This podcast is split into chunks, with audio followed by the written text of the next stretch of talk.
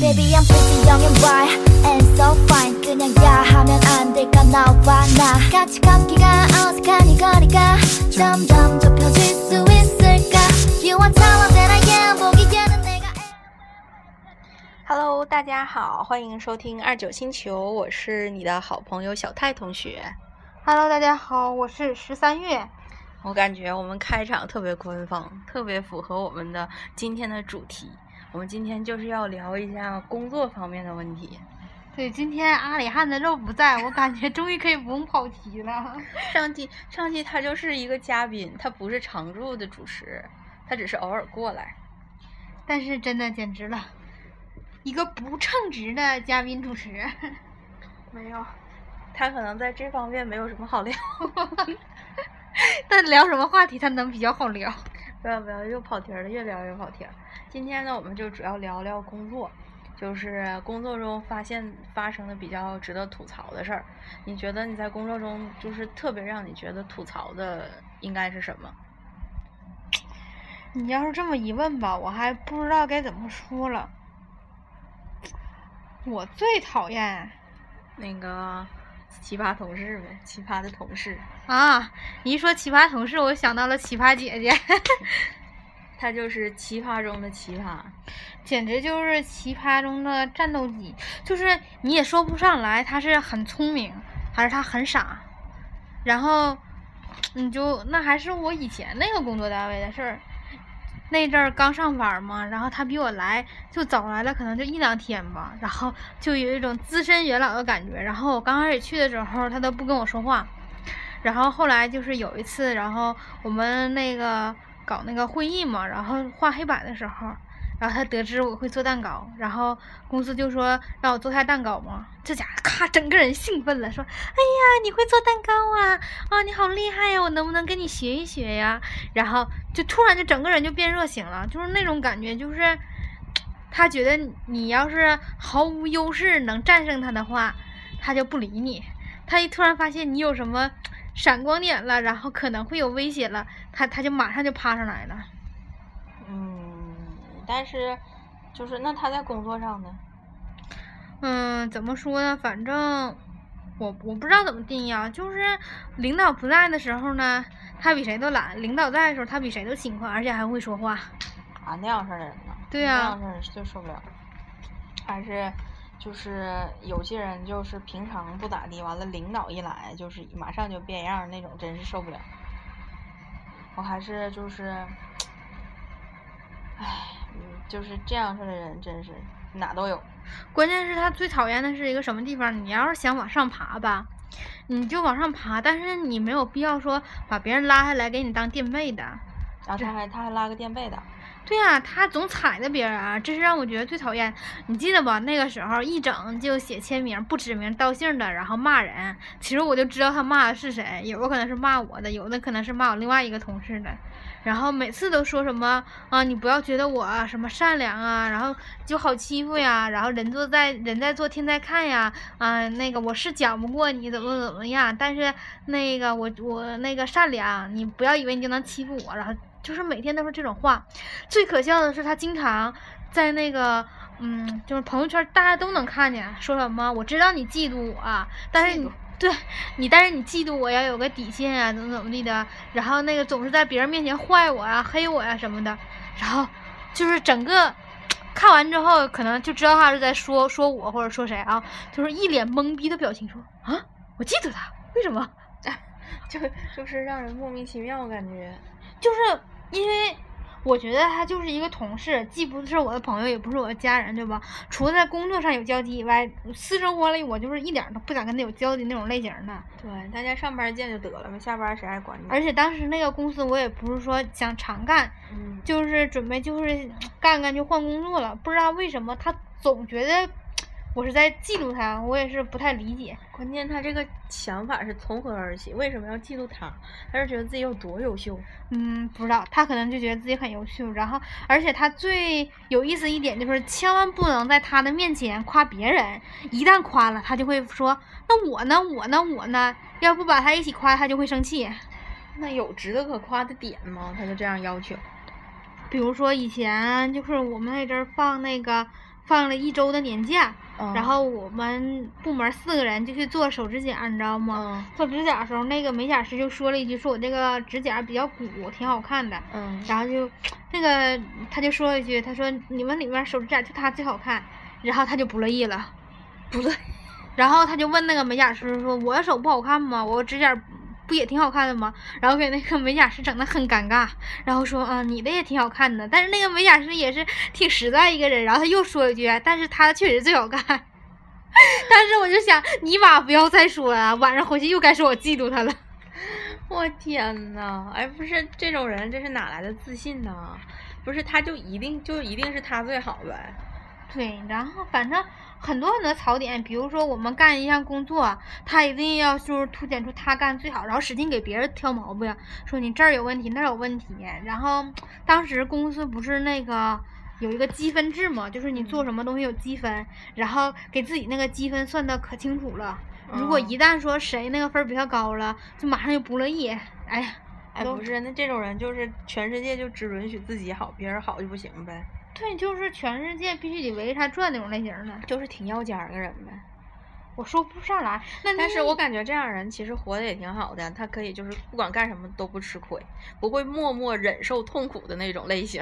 嗯，然后那个时候我们不是跟那个调度，然后嗯在一个办公室嘛，就是当时，然后那个就是同事让他帮忙查一下，就是那个货发到哪儿去了，然后这个活儿应该属于调度的，但是嗯调度当时比较忙，就让他嗯自己查了，当时就不乐意了，然后去找那个。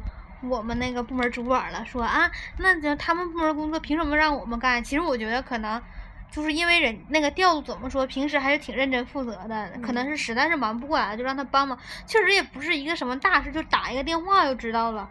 然后就因为这点小事儿，然后就去找主管了。然后主管也是那种，很，就是他打打一炮了，他就上那伙儿的，然后嗯就去找那个部门主管，然后俩人就干起来了。我天呐，这简直了，这这有必要吗？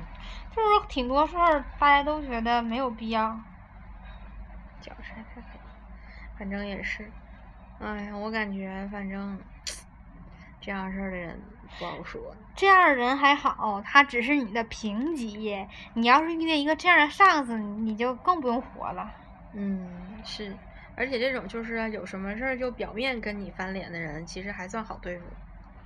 对呀、所以就是有时候你不知道他是真傻还是嗯真聪明，就是他有时候就是搞你那个手段，然后都是明眼人就能看出来的。你要是说他傻吧，他又不傻，一天 天的可会跟领导来事儿了。你要说他奸吧，其实他也不奸。说实话，我们公司所有人百分之八十吧，就是不用出差这些人。都很讨厌他，没有不烦他的的，所以嗯就是能能，你说他办那些事儿吧，谁能不烦他？然后当时我就记得有一回也是因为那个我们俩可能是不对付了，然后当时是因为什么情况呢？就是我们有个早会，然后每个早会吧，然后每天可能都要轮一个人上边说上去说话。那天正好是他的早会，然后我们主管就没在，然后他那天就讲的挺好，确实是准备的挺充分的，然后就是挺高兴的呗，然后可以理解，然后他就回来就就挺高兴，就一直在说他今天嗯早上嗯说的有多成功多成功，大概说能有三四回。嗯然后后来我们主管来了，他就跟我们主管说说，哎，你今天没有看着我早上的早会可成功了，那你说一两遍就得了呗。啊然后持续不断的说，说三四遍，然后大家都在办公室办公呢，然后我、嗯像我性子又比较直，然后我就说一句，我说哎，差不多得了，高兴高兴就算了，嗯那个你别没完没了的了，可能我也是 挺撅的的，你知道吗？然后他就不乐意了，不乐意他也没吱声，然后就摔东西了，摔完东西了，然后。大家也就没吱声，没吱嗯声。中午吃饭嘛，平时我们去那个会议室吃饭，嗯然后差不多每个人都有固定的位置，然后嗯我也没合计，那天去了，他就把我的位置占了，嗯然后我就说，我说你咋把我位置占了呢？然后当时他就急眼了，嗷一拍桌子就说，谁规定是你的位置了？那个你爱吃吃，不吃就滚。然后你呢？然后当时就是我主管也在，然后那个还有别的部门主管也在，就大家都很震惊。就本来就是嘛，他突然就好像找着这个点，就等着你去戳他，然后正好戳中了，他就马上就爆发，都准备好了似的。对对，绝对就是准备好了。然后我一看都这样了，我也就没法再说什么了，我就没吱声。然后我就跟那个我另外一个挺好的同事去那边的主要室了。嗯然后呢，我就合计这事儿就完了。然后我也嗯没看微信朋友圈。嗯过了一会儿，然后别的部门的主管跟我说：“说你别生气啊，别搭理那种人。”我说：“怎么了？不就中午吃个饭吗？哎，他喊你喊没事儿。”他说：“啊，你没看朋友圈啊？”我说：“又发生了啥？”他说：“你看眼朋友圈吧。”好嘛，我一打开手机朋友圈，就写的说。做人坏也要有个限度。我知道你嫉妒我的才华，我是比你优秀很多，但是你可以光明正大超过我呀，为什么要在背后耍阴招黑我呢？我是嘴没有你厉害，因为我太善良了，我不会做坏事儿，然后怎么怎么地的。但是你这么欺负我，你会遭报应的。然后我当时就懵逼了，然后就发朋友圈说的。对对对，然后关键是他虽然不点名道姓，但是因为中午已经发生过那件事儿了，嗯，所有的人都知道都知道他是说的我，然后别的部门人就过来问我说：“你咋欺负他了？”我说：“我真没欺负他。”我就把那件事儿说了一下，他就说：“他就说至于吗？这点小事儿？”我说：“我不知道呀。”然后，但是你说在公司都有朋友圈，嗯都知道怎么回事儿。如果我不澄清一下，所有人就觉得是是在你欺负他。对，是我欺负他。然后我想了想，我就写了一条写了条那个朋友圈。其实我也没有说就是说那个说他或者是骂他什么，我就写了一句话，我说如果啊你一个，我说如果你一个人不喜欢我，嗯可能是我的问题。但是如果很多人都不喜欢你，那是我的问题还是你的问题？嗯然后其实我也没想什么，结果在我那条朋友圈下面，我的同事给我点赞了，所有人吧，也不是所有，就有就是大多数。对，就有几个人给我点赞了。嗯，那都有共同的好友，他就看见了，嗯然后就哭了哭了啊，整个人就崩溃了，然后就趴在办公桌上哭了，啊，整的我也很无奈。他是不是姓马呀？叫玛丽苏。我不知道，他简直就是那种就是纯情偶像剧里边的绿茶婊，也不是说故意坏埋汰他或者黑他什么的，就是但是也也可以有地方也能肯定他，就是他在工作上有些地方是挺认真、挺、嗯挺要强那么一个人儿，挺会嗯表现一个人，这是应该值得表扬的他工作。上会喜欢这种但是他在私下里，我觉得他就是没把我们当朋友，就是都是一种就是说能利用就利用，利用不到的，或者是有竞争的就裁你那种。就包括他可能就是那阵儿让我们给介绍对象什么的，嗯那要求什么必须沈阳的呀，然后父母都得是退休有有退休金啦，然后那个长得还不能难看了，家庭条件得好了，然嗯后他可能也不是我们，就是这个就不说我们是哪个城市的了，就是嗯那个什么，他也是外面那个小城市过来的哎。我暴露了吗？嗯，必须是沈阳的。我没说呀你，刚才说了，必须是沈阳的。我说了吗？说了我暴露了。啊然后他，因为他也不是我们这地方的嘛，啊，他不是这儿的，他不是，然后那搞毛呀？然后那个，但是他妈就特意来了，给他买了一个房子，然后他要这房子一买完落完户，他不就是可以签字儿户口了吗？嗯然后当时就特别高兴，然后就跟我们说：“哎呀，我现在也是这儿人了，就是那种很得意，很得意。因为虽然我是因为从小在大，就父母就留在这儿，什么但是我们公司有很多小姑娘都是外地来的，嗯然后就跟人家耀武扬威的说，现在嗯我也是这儿人了，怎么怎么的。大家也就是一听一过，就是他前天买的房子，第二天全公司都知道了，就是这种程度的。嗯见着一个人就说，哎，我买房子了；见着一个人就说，我现在也是这儿人了，就是那种劲儿的。反正也不是说我黑他，反正就是他在为人处事上确实有很多地方不不太好，然后。包括给他介绍对象，条件不好的，然后还不乐意，怎么怎么地的，然后但是也觉得他挺有意思的啊，他就说那个啊那个嗯、我必须啥时候结婚，然后必须啥时候生孩子，那个大然后当期你提到的那个人，然后当时她还没有那个男朋友呢，嗯然后然后一个假期过来，人家就有男朋友了，如约结婚了。你现在过得好吗？那我就不了解了，因为你不有他朋友圈吗？他还发啥的？嗯不怎么联系。这不是不是他发朋友圈啥的，就是能经常发朋友圈吗？透露他的生活状态。一般这种人比也还较爱现。行吧，反正那个，因为我也不怎么关注他，反正就是让他结婚了，然后结婚了跟我们说，啊，我就不请你们了，那个我在 那个老家办，然后太折腾了，然后我也没啥想法，不请就不请呗，反正关系也没到那儿。嗯你要请我了，我可能也不一定能去，但我肯定会给你包个红包，毕竟嗯同事一场。但是你不请我，我也无所谓那种类型的。然嗯后可能最近也没什么。偶尔偶尔有时候找我说，哎呀，那个好想吃你做的蛋糕，什么时候你给我做个蛋糕呗？欠你的。然后，然后每次这个时候我就委婉的，我也不能说就是说不做之类的，我就说行啊，我说等那个我们部门其他几个人，然后就是有空了你们都来我家吧。然后后来我们不是不在那儿做了吗？嗯就一直没有联系，没联系，然后直到那个我换了个新工作，因为我一直就是想找一个双休，我不想做单休的嘛。原来那个工作不是单休，现在换这个工作是双休的嘛。嗯然后我我就发了个朋友圈说，我说要上班了，还好是双休，没有那么累了。马上就给我发微信了，问我，哎呀，找个什么工作啦？就想看你是不是混的没他好。然后挣多少钱呀？然后嗯他问我就如实说一说呗。然后过来跟我说啊，忘了告诉你了，我升主管了。天，我们我们那个经理还说要让我做店长呢，然后我要考虑。好像是卖五金采暖那种件儿的，就是门店，他们可能有几个门店吧。啊他然后，so what？你跟我说这有屁用啊？然后我就说挺好，挺好的，加油，努力干，有时间聚。你没跟他说，祝你早日反正做老板。我也我也不知道是我的问题还是他的问题，反正就是真是合不来。但是鉴于我同事很多人都不太喜欢他，所以我嗯觉得，我还是符合大众品味的，不是我眼光独到。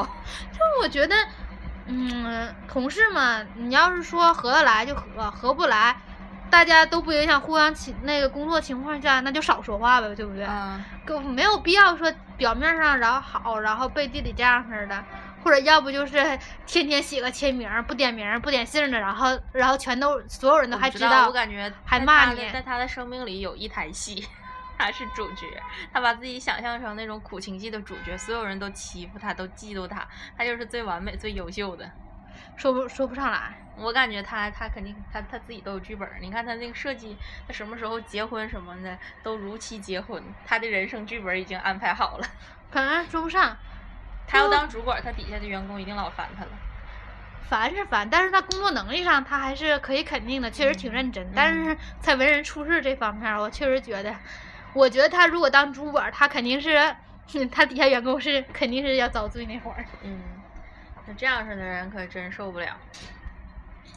庆幸他没有做我的主管。嗯，就是我上班，我前两天不是说我有些困扰吗？嗯我就跟我海，我就跟那个海宝说，然后跟海宝讲完了之后，他说：“那你觉得你现在是应该辞职啊，还是继续在那干呢？”然后我说：“我也不知道，很纠结，因为我觉得我要是辞职了，肯定没有又没有事儿干了，我妈肯定还得叨叨我，就是又变成之前无所事无无所事事的那个状态，就特别无聊。然后之后也没有什么干，因为现在至少上班的话，就是还有事儿干，就特别好嘛。”然后就纠结，然后就在纠结的过程中呢，我不是爱看那个就是美妆达人视频嘛，嗯。然后那天就看着一个博主，就是他就是那种属于那那期视频是边化妆边聊天儿，他就讲说，啊、他为什么当美妆博主？他说他以前上班的那个公司，干待的特别不开心，然后那个就是跟那个同事和就是他那个 team 特别合不太不太合得来，嗯。完了之后他就想就是离职，但是他离职的话，他就想他现在又什么做什么都做不了，完了之后那个如果离职了的话，就是就变成一个没有工作的人了，还没有现在混得好呢。然后他就想，那我就干点什么，就是慢慢做做起来了之后，我再想要离职。然后他就开始写一些文章，然后发一些博客什么，然后慢慢这个做得好了，他再离职。他说，就是因为他的性格是想要就是不是不想输的一个人，就不想说我离职了，结果变成混的还没有同事好，然后同事就会觉得，哎呀，你就变成没工作的人了。他不想让人家觉得他过得不好，就应该是这个意思。嗯然后我就说，我看了这个，就才最后他找着一个新的目标了之后才离职的，然后现在过得也很好，然后我就突然感觉啊，这个人说的这个话一一下子点醒了我，我是不是应该也先好好干着工作，然后再想想我下一步干什么，想好了之后我再不干，然后我就把这个这这一小段儿他说这个话，然后录过来，然后给海宝发过去，结果海宝跟我说，我感觉这种不现实，因为大多数人都是裸裸辞的。突然一下子给我负能量了，我觉得我我我可以吐槽。我就是我就是觉得那个那个就是好不容易我找着一个东西能够解答我心中疑惑，结果被他一盆冷水给破灭了。我我觉得这个东西也怎么这个说呢？因人而异，但是大多数人确实也是裸辞。像之前你那个工作也是，像之前我那个工作也是，都是裸辞。但是怎么说，人生每一个阶段都不一样。比如说，嗯，他那个他那种是那个在业余时间他就能做，嗯，但是有时候你可能就是说，没有那么多业余时间去经营这个另一个东西。比比如说啊，嗯，假如你现在这个上班，本来你这个工作就很忙，嗯，然后时间还不定，然后可能嗯。经常要加班儿，你业余时嗯。间本来就少，嗯。如果你要是说，再说利用一些闲暇时间去干一些比较耗费时间的事儿，你嗯。不可能一直一边上班一边创着业，这嗯。确实是不现实。但是他那个情况是属于一边上班一边发发视频，这个可能说小目，不一定说你非得说一对边上班一边咔，我这边开个公司，那那不可能不现实。你就是一边上班一边找了一个小东西，你会让你就是有时间去经营这个东西，但是他又不会，他又有可能就是在你未来的生活给你做就是做一些安排，就不会让你那么空。就是怎么说呢？大家刚毕业那两年，可能都是不知道自己想干什么，嗯包括我，包括你，大家都迷茫过，就想啊，我这一辈子就干这个了有的时候就是一下冲动，因为那阵儿年轻，就觉得哎呀工作太好找了，不干了就不干了，就会裸辞。但是怎么说呢？其实到现在也不是说不可以裸辞，但是我觉得所谓的这个裸辞，不是代表说你那个那个没找好下一份工作，然后这份工作又不干了，这个叫裸辞。我觉得所谓的裸辞，就是你把这份工作辞了，你依然不知道下一份要找一个什么样的工作，不知道你将来的职业规划，嗯我就是现在我不想干了，对马上就辞了。以前都是这种情况，就是没有一个目标，没有一个计划。比如说，我从这个公司不干了，你根本就不干就不干了，然后在家闲着，然后一问，那你接下来想干什么呀？不知道，走着看。我觉得所谓的裸辞，应该是指的是这种是裸辞。嗯，对，然后所谓什么，就是说有准备的辞职，不一定是说你已经找好下家就就要嗯有准备辞职，而是说可能就是在辞职的这一刻，我对我以后将来这个职业规划已经非常有一个很清晰的步要去蓝谱了干什。么对，可能我还没找工作，但是我已经想好啊，我下个该找什么工作了。或者说就是说我想自己创业呀，我嗯我辞了职之后，我马上会投入到这个步骤里来，嗯我要知道该干什么了。对对，我的想法也是这个，我觉得那个人说的意思也是这个意思。对，就是这个意思。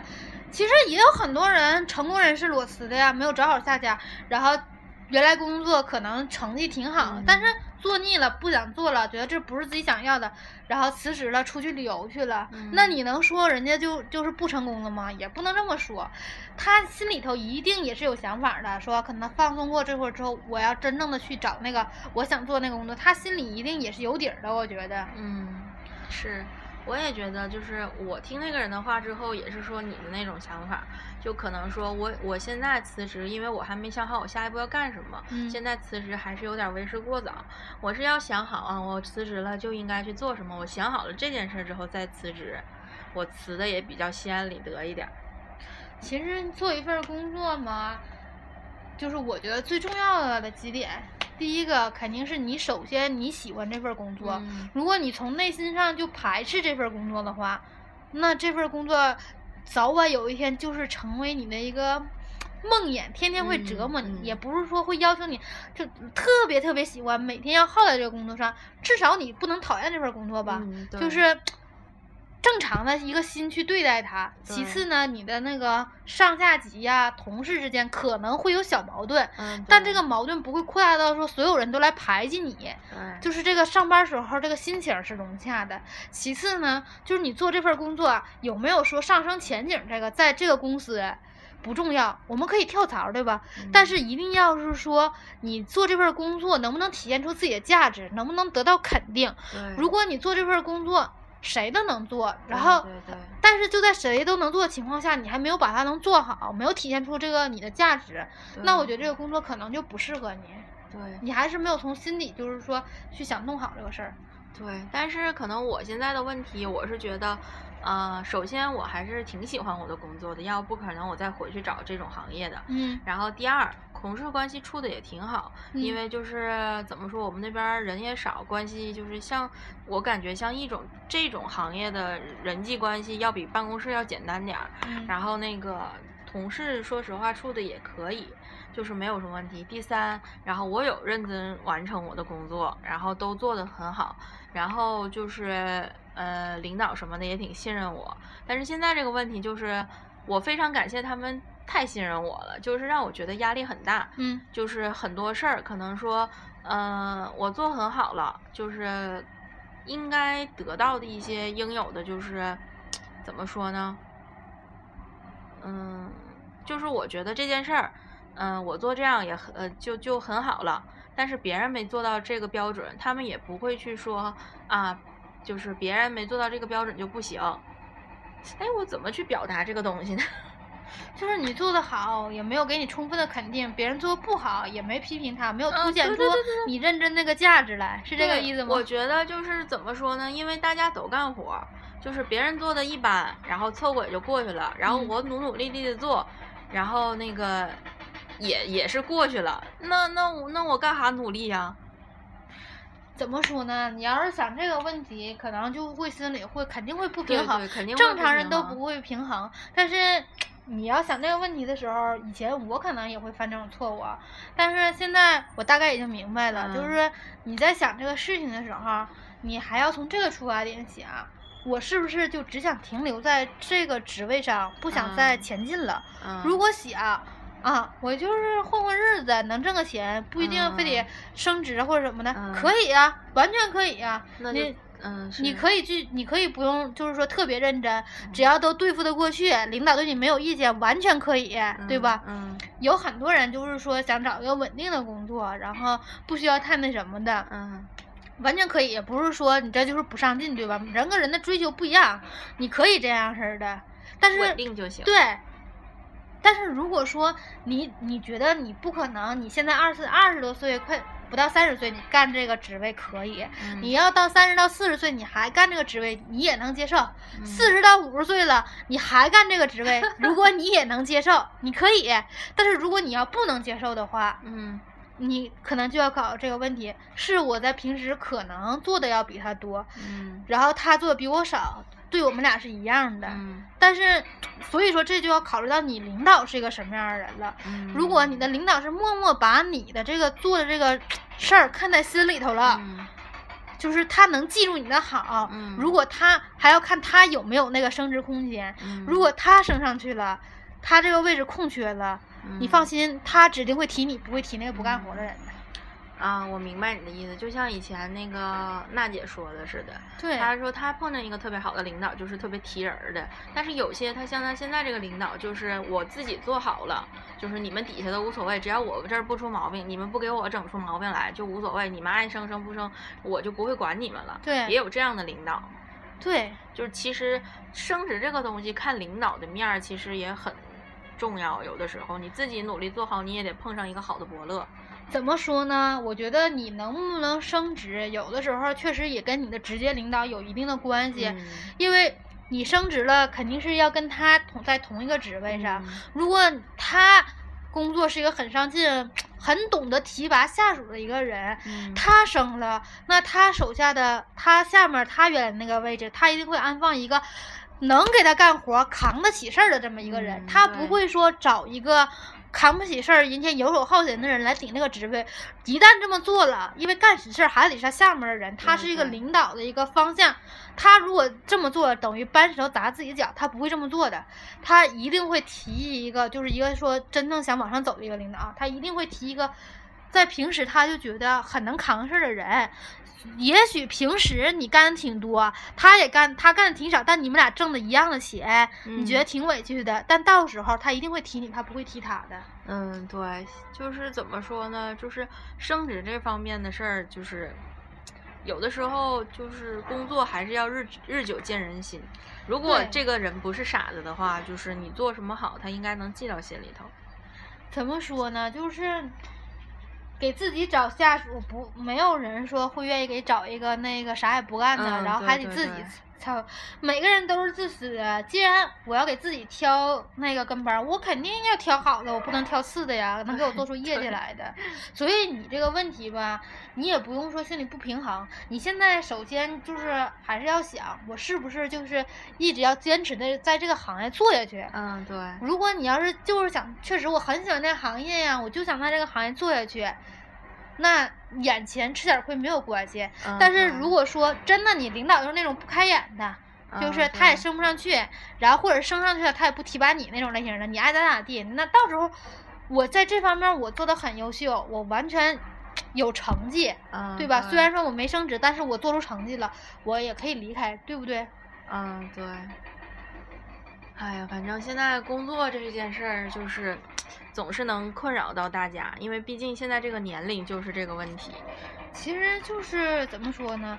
别看我这么就是夸夸其谈，其实我 也是你像个，你又变成大鹅汤了。今天就像上期阿里汉说的那个鹅汤，你干下我这一碗老鹅汤。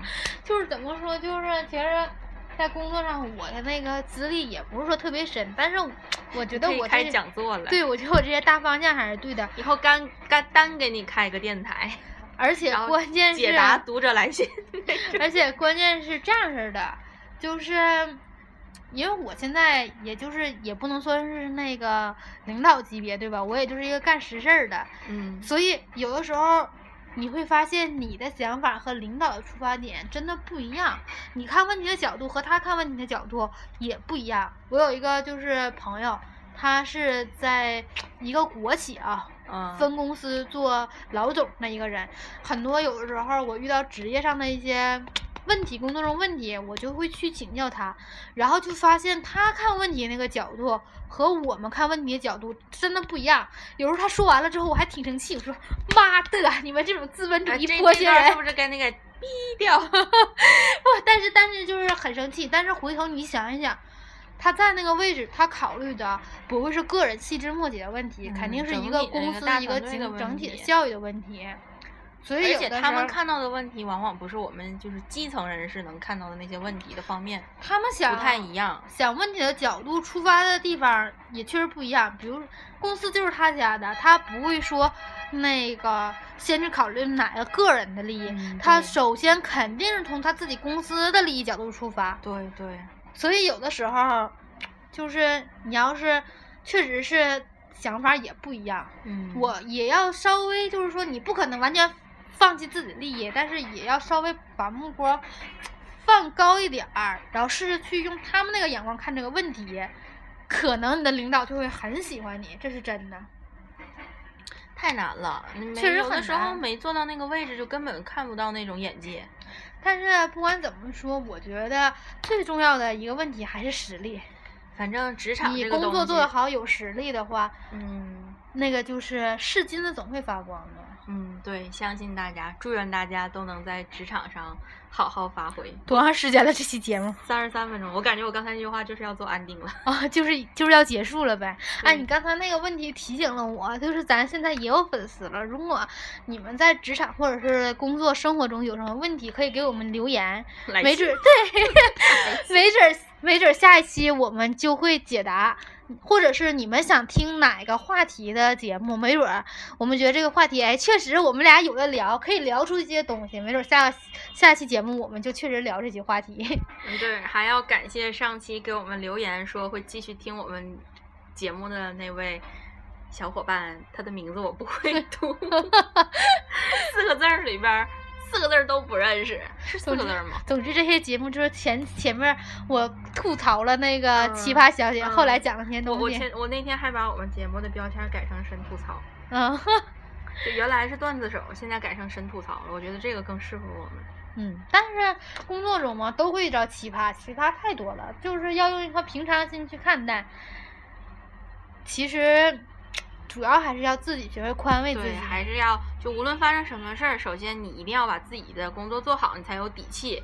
以后是辞职也好，是跟领导谈自己的未来也好，都是先把自己工作做好，你才有就是底气去跟别人去再谈商讨这件事儿。而且就是从我自身角度讲，我刚开始我上学，对我上不是我上学的时候，上大学的时候怎么说？我觉得就是在学校里混的挺成功的，又是学生会的那个部长，你哪儿混的都挺成功，你们工会你也 混的挺成功，然后又是那个话剧社那个人呃社小花，老对是。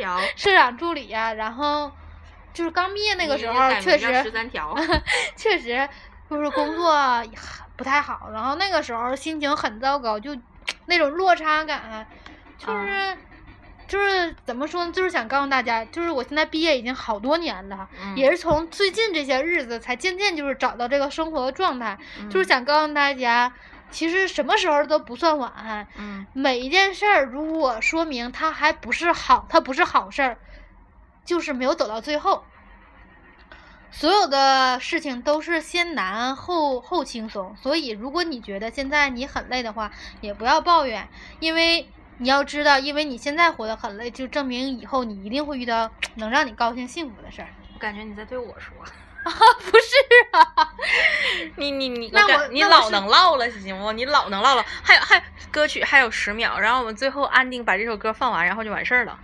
这期节目就这样了，拜拜。拜拜。 싶어.